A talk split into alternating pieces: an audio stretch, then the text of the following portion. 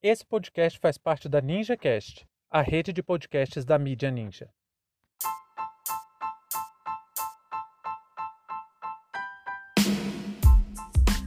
Piso salarial da enfermagem. Sejam bem-vindos e bem-vindas ao seu plantão informativo com análise e opiniões a partir de uma perspectiva histórica. Eu sou Arnaldo de Castro, em conjunto com Brenda Salzman, e hoje é dia 29 de abril de 2021.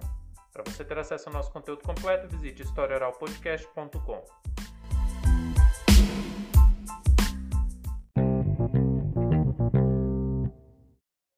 senadora Zenaide Maia apresentou parecer favorável ao projeto de lei do senador Fabiano Contarato, que institui o piso salarial da enfermagem, técnicos em enfermagem, auxiliares de enfermagem e parteiras. Com a crise da Covid-19, o trabalho desempenhado por profissionais da saúde ficou em evidência. Mas não somente a sua importância, ficaram também expostas as más condições de trabalho, em especial os baixos salários. Boa parte desses e dessas profissionais ganham menos que dois salários mínimos. A proposta do senador Fabiano Contarato visa fazer justiça a uma parcela da classe trabalhadora que se coloca em risco cotidianamente e desempenha uma atividade essencial para qualquer sociedade a saúde. Tem umas coisas que a gente precisa se esforçar muito para ser contra, né? Na verdade, eu não consigo nem entender como alguém poderia ser contra a valorização de profissionais tão essenciais para qualquer país como os da saúde. Um dos problemas que essa galera enfrenta é que no Brasil nós temos a ideia muito equivocada de que só médico importa para o sistema de saúde. É claro que isso faz parte de uma engrenagem mais complexa, que conta com o lobby de planos de saúde, indústria farmacêutica e também com o próprio discurso do Conselho Federal de Medicina e dos conselhos regionais. É toda uma construção discursiva que criou uma categoria extremamente privilegiada, a de médicos, e que apaga todo o trabalho de diversas e diversos outros profissionais que são parte imprescindível do sistema de saúde. Nós aqui do Hope temos muitos motivos para sermos solidários com essas e esses profissionais. Primeiro, porque minha avó era enfermeira no interior de Goiás. Aí Brenda está se formando em fonoaudiologia. Além disso, nós temos muitas, mas muitas amigas que são enfermeiras. E a gente sempre tem contato com a profissão. Tanto a parte boa, quanto as frustrações e reclamações delas em relação à profissão. Aliás, foi a pedido de uma delas, da Lívia Mota, que saiu esse episódio de hoje.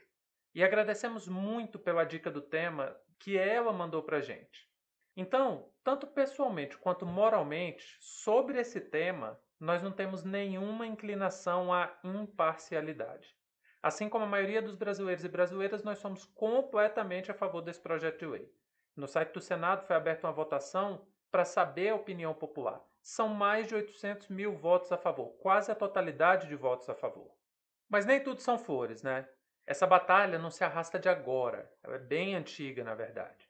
Só que ela ganhou força do ano passado para cá por dois motivos. O primeiro foi que a pandemia tirou das sombras dos jalecos brancos dos privilegiados uma multidão de mão de obra barata que é parte principal do funcionamento de qualquer unidade hospitalar. São enfermeiros, enfermeiras, técnicos e técnicas de enfermagem, além dos e das auxiliares de enfermagem. Se a profissão da medicina é o coração do sistema de saúde, a enfermagem é o miocárdio.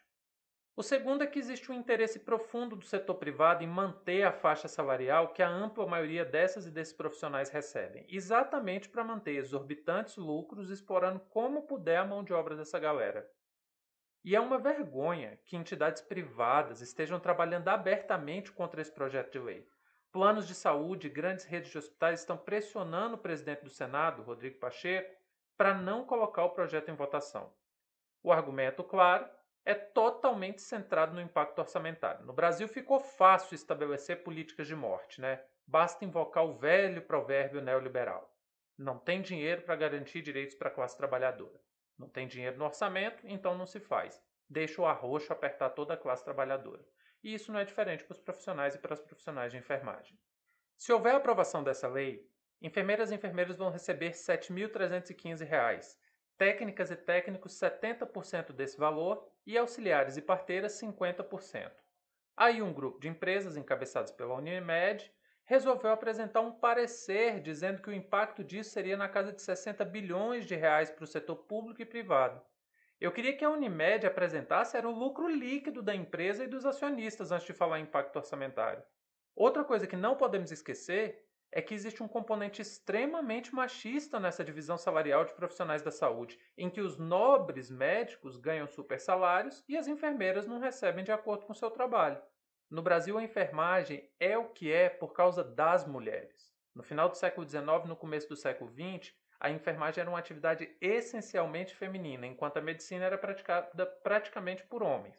Por isso, a estrutura social, a estrutura salarial e até a forma como a sociedade enxerga essas duas profissões se mantém até hoje. Mas as contribuições da enfermagem na história brasileira não se reduzem só às atividades hospitalares. Muitos direitos da classe trabalhadora e das mulheres nasceram daí. Não preciso lembrar que Ana Nery lutou muito ao longo da sua vida pelo reconhecimento da profissão de enfermeira, e isso resvalou em uma série de relações de trabalho que colocaram em evidência o papel da mulher. Outra grande militante dos direitos das mulheres foi Berta Lourdes. Não, Arnaldo, mas a Berta Lourdes era bióloga. Sim, eu sei que ela era bióloga. E foi muito influenciada pela mãe dela, Amy Fowler, que era enfermeira. Outro momento marcante da enfermagem no Brasil foi a Primeira Guerra Mundial.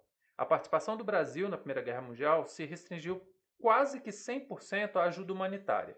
Traduzindo, o Brasil enviou enfermeiras para cuidar dos enfermos da guerra. No interior, nos rincões do Brasil, ao longo de todo o século XX, aí no meio do mato, na roça, nesses lugares onde médico playboy formado com dinheiro público não quer trabalhar porque é longe do shopping, muitas vezes o atendimento nesses lugares, o atendimento de saúde é garantido por enfermeiras e técnicos de enfermagem. Então estamos falando de uma profissão que não tem o reconhecimento mínimo que merece, nem ao longo da história, nem nos seus salários.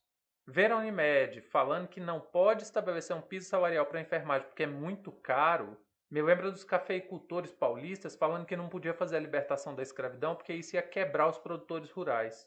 Guardadas as devidas considerações, a comparação é muito boa porque mostra a mesma estrutura de discurso para garantir a exploração. Os planos de saúde ao longo da pandemia já mostraram de maneira cristalina que a mercantilização da medicina não é uma política de saúde, e sim uma política de morte. Em primeiro lugar, o dinheiro, depois a vida. Então, se esse é o raciocínio desses empresários, vocês acham sinceramente que eles estão preocupados se enfermeiras estão morrendo na linha de frente da pandemia para ganhar dois mil reais por mês? Claro que não.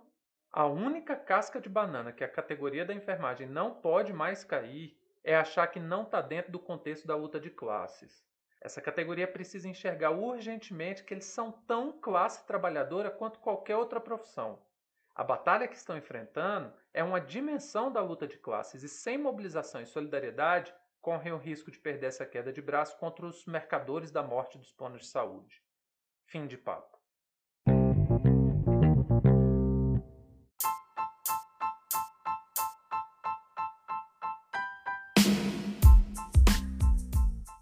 Entre tantos fatos que nos cercam e com a velocidade de informações a que estamos submetidos, essa foi nossa escolha para o destaque de hoje. Se você quiser participar do nosso financiamento coletivo, acesse catarse.me história. Muito obrigado a você por prestigiar nosso trabalho e até a próxima.